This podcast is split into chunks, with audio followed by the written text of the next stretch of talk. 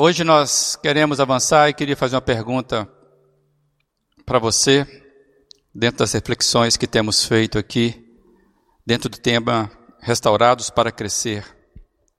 E hoje, trabalhando no seguinte tema: mudança e crescimento. A mudança e o crescimento que vem de Deus não caem do céu. Pergunta a você: você gosta de mudanças? Como que você lida com mudanças? Você tem medo de mudanças? Nós nos temos ocupado aqui algum tempo para falarmos dessa série, Crescer, Viver, como diz uma das nossas canções que cantamos aqui. E o Salmo 126 tem sido a base e, e o nosso ponto de partida para essas reflexões. Já estamos fazendo isso já há algum tempo. E este Salmo 126, ele é um cântico, ele é um cântico de esperança, um cântico que celebra a mudança. Celebra a potencialidade da vida renascendo, celebra a mudança de cenário, como já falamos aqui em outra ocasião. Ah, o Salmo 126 fala de mudança fala de mudança de cenário. O Salmo 26 é uma celebração à mudança. Eu queria ler com você, mais uma vez, esse salmo na versão hoje da Bíblia, a mensagem. Parecia um sonho bom demais para ser verdade. O Eterno trouxe de volta os exilados de Sião. Nós rimos e cantamos sem acreditar em tanta felicidade. Éramos os, o assunto das nações. O Eterno foi maravilhoso com eles, diziam. O Eterno foi maravilhoso conosco. Somos um povo feliz. E agora, ó Eterno, age de novo a nosso favor, enviando chuva sobre a nossa vida assolada pela seca. Assim, os que plantaram a sua semente em desespero vibrarão de alegria na colheita. E os que saíram com o coração aflito voltarão para casa sorrindo com os braços cheios de bênçãos. Nós, a partir desse salmo, temos falado sobre mudanças, sobre mudança e crescimento. Não necessariamente toda mudança traz crescimento, mas necessariamente todo crescimento induz mudança. Nem toda mudança traz crescimento, mas necessariamente todo crescimento induz mudança. E, e nem sempre isso caminha junto assim dentro do nosso desejo. Desejamos um com medo do outro. Queremos e desejamos crescer em todos os sentidos, mas temos medo de mudança. E não é possível crescer sem mudar. Tem um, um desenho animado bastante conhecido, no Brasil é conhecido como a turma do Charlie Brown, e eu quero trazer uma tirinha que pode nos ajudar a entender isso. É, Charlie, Brown, então, Charlie Brown vai dizer para o seu amigo Linus: O que você faria se tivesse, se sentisse que ninguém gosta de você? o Charlie Brown pergunta para o Linus: O que você faria se sentisse que ninguém gosta de você? Linus responde: Eu seria, eu veria o que poderia fazer para melhorar. Nisso, Charlie Brown responde: Detesta essa resposta. O Snoopy está ali ouvindo essa conversa e questiona: né? melhorar? Eu preciso pensar nisso. É, o Bob Gass ele pega essa essa tirinha que foi. Ele me parece que ele vai trabalhar é, um, um, texto do John Maxwell, porque isso parece estar replicado lá.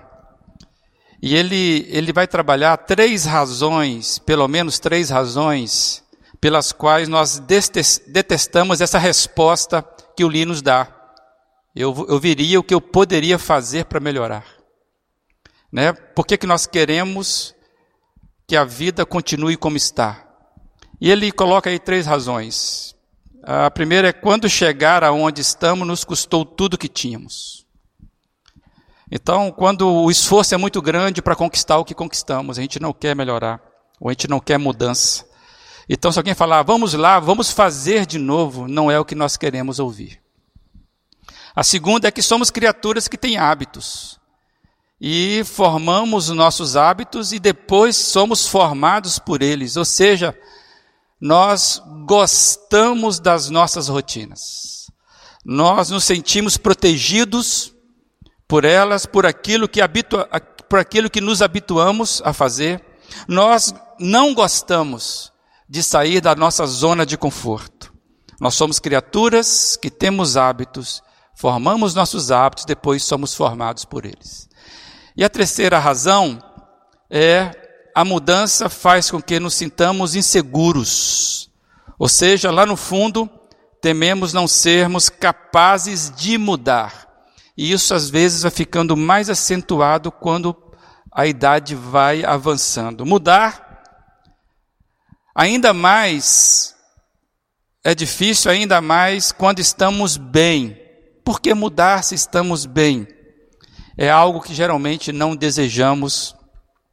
Ou quando mudar parece envolver correr riscos. Nós não gostamos disso. O Covid-19 impôs mudanças profundas para todos nós. Nós fomos forçados a mudar de uma hora para outra, não nos perguntaram, não tivemos tempo para pensar, nós ficamos sem tempo para refletir, para prepararmos. Simplesmente foi uma mudança que bateu às nossas portas, entrou nas nossas casas e se instalou tomando conta de todos nós e uma relação da Covid-19 é, com as nossas vidas é o medo. Nós não gostamos da maioria das mudanças que essa realidade nos impôs. A maioria dessas mudanças que a Covid-19 trouxe para nós, nós não gostamos e nós não as planejamos, mas nós fomos forçados a adotá-las o uso da máscara, né, o uso do álcool em gel, né, o distanciamento, a, não podemos mais nos abraçar, tudo isso nos foi imposto sem que nós tivéssemos planejado isso. E o que isso comunica para todos nós? Nos comunica que a vida não é blindada. A vida não é uma linha reta. Mudanças fazem parte da vida porque a vida é dinâmica. Então nós precisamos aprender com uma coisa nessa vida. A coisa mais certa na vida são as mudanças. Precisamos aprender com as mudanças. E mais, entendo eu, precisamos entender que o nosso crescimento vai depender da nossa postura atenta diante das mudanças. O crescimento na vida vai nos exigir uma postura ativa e atenta às mudanças da vida. O Salmo 126 nos mostra um tipo de gente, um tipo de pessoa, tipo de gente que não brigava com as mudanças. Era um tipo de pessoas que trabalhava na sua esperança, como já dissemos aqui em outra ocasião. Existe uma parábola, creio eu, que nos ajuda a entender esse movimento. Jesus contou várias parábolas e tem uma parábola que eu acho que ela nos auxilia a entendermos a postura correta para com os desafios da vida. E eu convido você a ler aí na sua Bíblia essa parábola que está em Mateus 25. A gente vai ler primeiramente 14 e 18 que é a conhecida parábola dos talentos. Se assim, assim se expressa a palavra do Senhor. Também será como o homem que, ao sair de viagem, chamou seus servos e confiou-lhes os seus bens. A um deu cinco talentos, a outros dois, a outro dois e a outro um. Cada um de acordo com a sua capacidade. Em seguida partiu de viagem. O que havia recebido cinco talentos Saiu imediatamente, aplicou-os e ganhou mais cinco. Também o que tinha dois talentos ganhou mais dois. Mas o que tinha recebido um talento saiu, cavou um buraco no chão e escondeu o dinheiro do seu senhor. O que a gente pode extrair até aqui desta parábola? Parábola que Jesus contou, claro que está num contexto maior do que simplesmente o que nós iremos aplicar hoje. Interessante é quando você lê essa parábola, observar que as condições, observar que as circunstâncias, elas, as condições e as circunstâncias eram iguais para todos os três servos da parábola. A realidade para os três era a mesma realidade. A realidade ela, ela apresentou-se como oportunidade para a multiplicação dos talentos recebidos. E isso é tão claro para nós que aquela realidade, que aquelas condições eram propícias para a multiplicação dos talentos, e nós sabemos que talentos aqui significa riqueza. É uma medida de riqueza. Tanto é verdade que as, que as condições eram iguais para os três e que eram as condições propícias para multiplicar, que os talentos que foram investidos tiveram retorno, tiveram frutificação. Todo talento investido teve retorno, teve, teve a sua, o seu fruto do trabalho. É, mas nem todos multiplicaram os talentos que, que recebem, ou que foram recebidos. Parece então que dos três, um não entendeu o processo. Parece que o problema não estava nas circunstâncias, o problema não estava nos talentos, o problema não estava no Senhor que deu os talentos. Transparece para nós que a postura daquele homem ou a postura daqueles homens é que fez toda a diferença no fim das contas. Aqueles que não se vitimaram, aqueles que não ficaram olhando para suas limitações, aqueles que não ficaram olhando para os seus medos, foram aqueles que enfrentaram a vida com a postura certa. E pode ser que você, ouvindo isso, tenha lembre-se da resposta do Charlie Brown. Eu detesto essa resposta. Talvez se explique o espírito que, que muda ou que trabalha com medo. Sabemos que a parábola prossegue e nos conta que quando o Senhor retorna, o Senhor daqueles servos que tinha dado a eles os seus talentos conforme as suas habilidades, capacidades. Quando ele retorna, eles prestam conta do que fizeram com a riqueza do seu Senhor.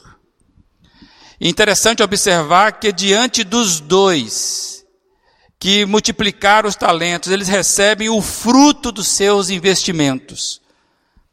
O versículo 21 de Mateus vai dizer: O Senhor respondeu: Muito bem, servo bom e fiel, você foi fiel no pouco, eu o porei sobre o muito. Venha, participe da alegria do seu Senhor.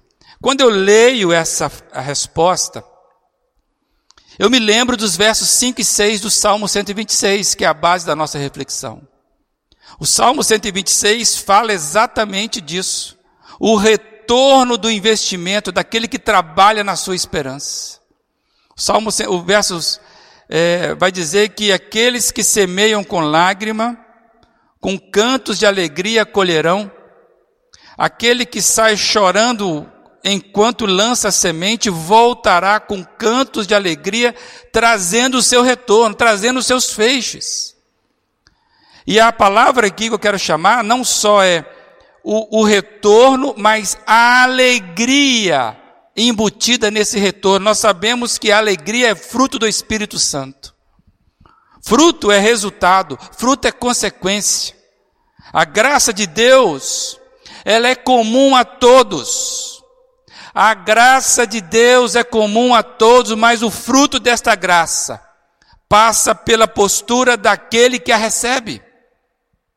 A parábola dos talentos, ela nos mostra isso. E ela também vai nos mostrar, vai nos trazer o desfecho, o que aconteceu com aquele servo que, diante das circunstâncias, não investiu o seu talento.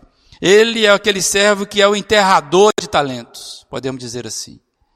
E eu queria ler com você então a parte que vai do 24 ao 30, que mostra o desfecho desta parábola na vida daquele servo que enterrou os talentos, que enterrou o seu talento. Ele diz: Eu sabia que o Senhor é um homem severo, que colhe onde não plantou e junta onde não semeou. Por isso tive medo. Saí e escondi o seu talento no chão. Veja, aqui está o que lhe pertence. O Senhor respondeu: servo mau e negligente. Você sabia que eu colho onde não plantei e junto onde não semeei? Então, porque então você devia ter confiado o meu dinheiro aos banqueiros, para que quando eu voltasse o recebesse de volta com juros. Tirem o talento dele e entreguem-no ao que tem dez, pois a quem tem mais será dado e terá em grande quantidade, mas o que não tem, até o que tem lhe será tirado. E lancem fora o servo inútil nas trevas onde haverá choro e ranger de dentes. Que triste final.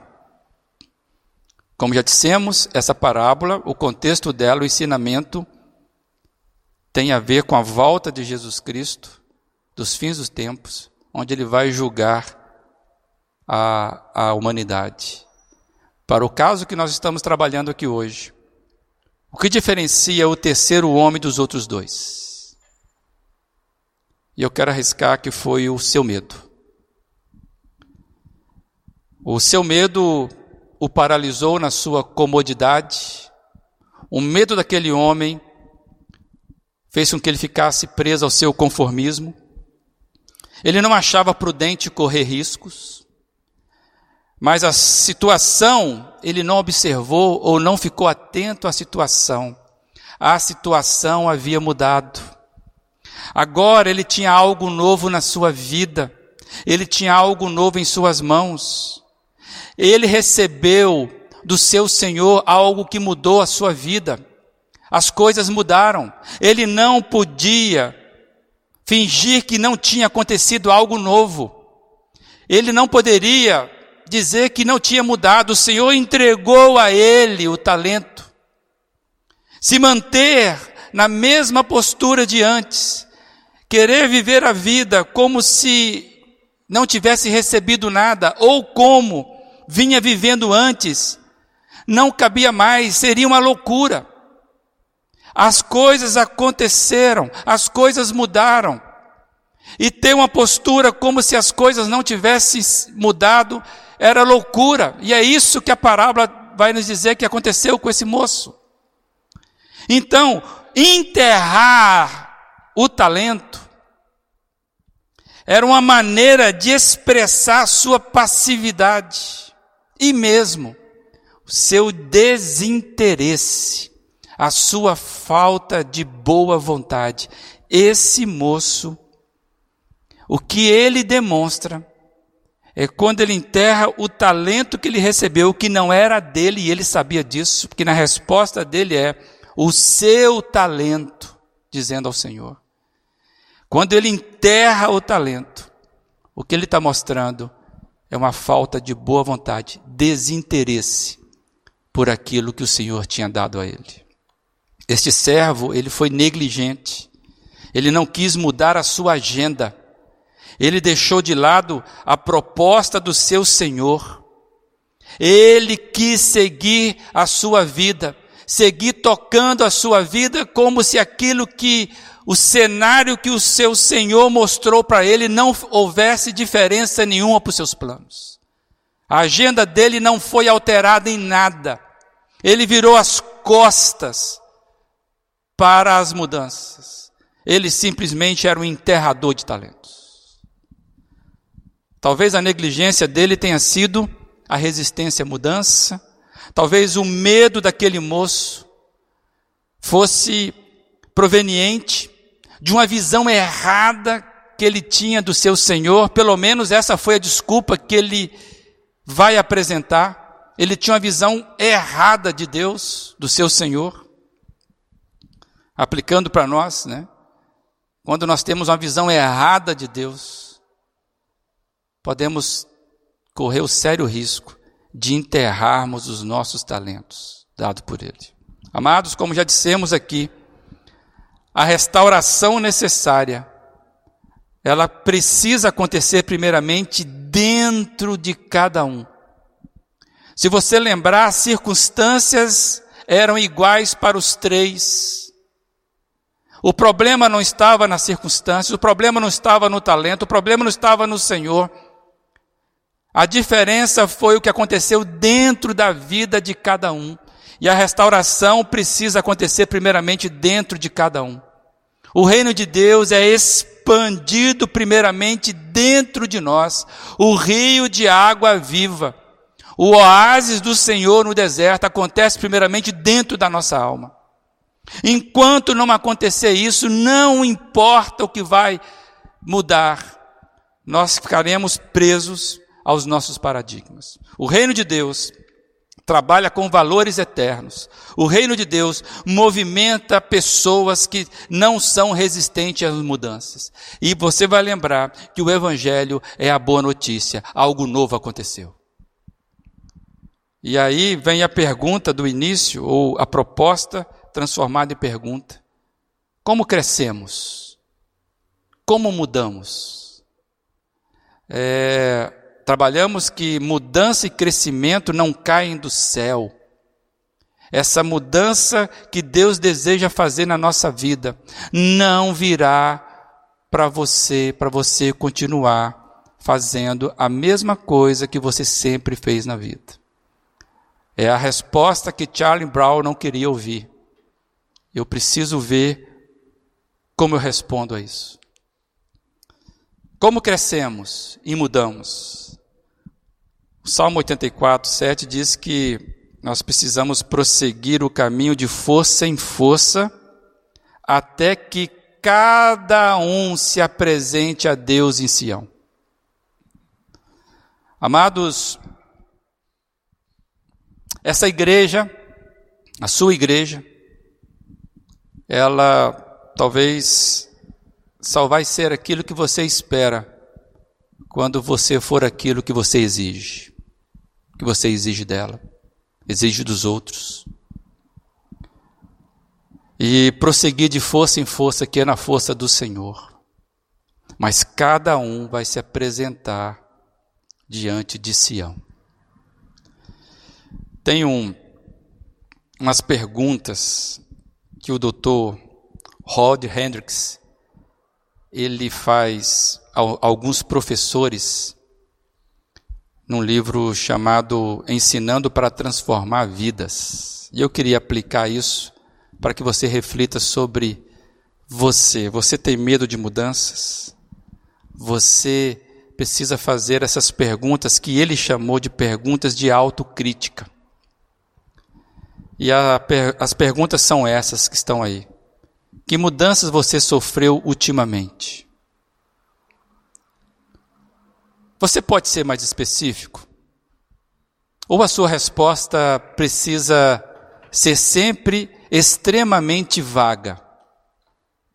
Você diz que está crescendo, ok. Como que você está crescendo? Bem, você diz em todas as áreas possíveis. Ótimo. Cite uma. Essas provocações era para que a gente não caia no engodo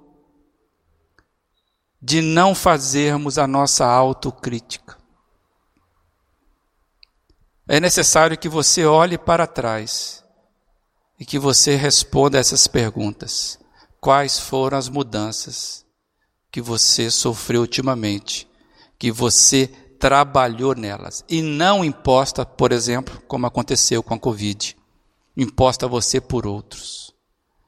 Que você possa ser capaz de responder às perguntas de autocrítica. Peça hoje a Deus para que Ele aponte as áreas onde você precisa mudar e crescer. Esta igreja, esta igreja, ela vai crescer quando cada um de nós trabalharmos a semente que Deus tem nos dado. Alguns de nós recebemos cinco talentos, outros dois. Tem gente que recebeu apenas um talento, é o Senhor que distribui. Os seus talentos e não os seus desejos determinam o seu potencial. Os seus talentos e não os seus medos determinam o seu potencial. Pessoas com um único talento, que fazem o máximo do, do, daquilo que recebeu, ouvem o mesmo muito bem, muito bem, servo, bom e fiel, dos demais que fazem isso. Não é a quantidade, mas sim o que fazemos com o que recebemos.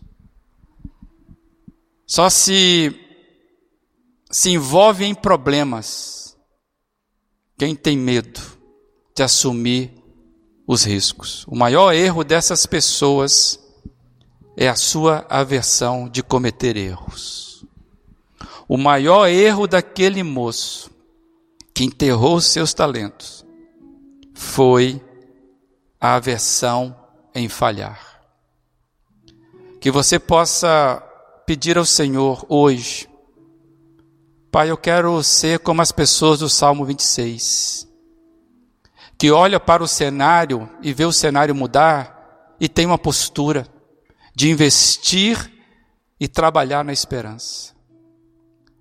Crer, ser, crescimento, passa por mudança. Isso começa dentro de cada um. Eu decidi por mudar. Espero que cada um de nós, que essas reflexões faça diferença na sua vida. Porque se não fizer, não tem nada mais que possamos fazer. Então a palavra para você hoje é: esforce-se para crescer. Esforce-se para crescer. Qual foi o último livro que você leu? As últimas coisas que você pesquisou sobre a sua vida? O que você tem investido de conhecimento novo? Com o tempo de oração que você gasta, não por você, mas pelos outros. Esforça-se por crescer. Desenvolva a sua salvação. O esforçar por crescer não é ser perfeito mas em suma que você seja mais forte do que a sua melhor desculpa. Que você vença a paralisia. Se fizermos assim, eu e você, as, a nossa comunidade, as nossas comunidades, elas vão sofrer o crescimento e a alegria desse crescimento que é fruto. Nós vamos voltar, trazendo sempre a alegria de quem colhe. Mudança e crescimento não caem do céu. Que você possa hoje crescer, mudar, viver, ser exatamente aquilo que o Senhor investiu em você, para a glória de Jesus Cristo. Amém.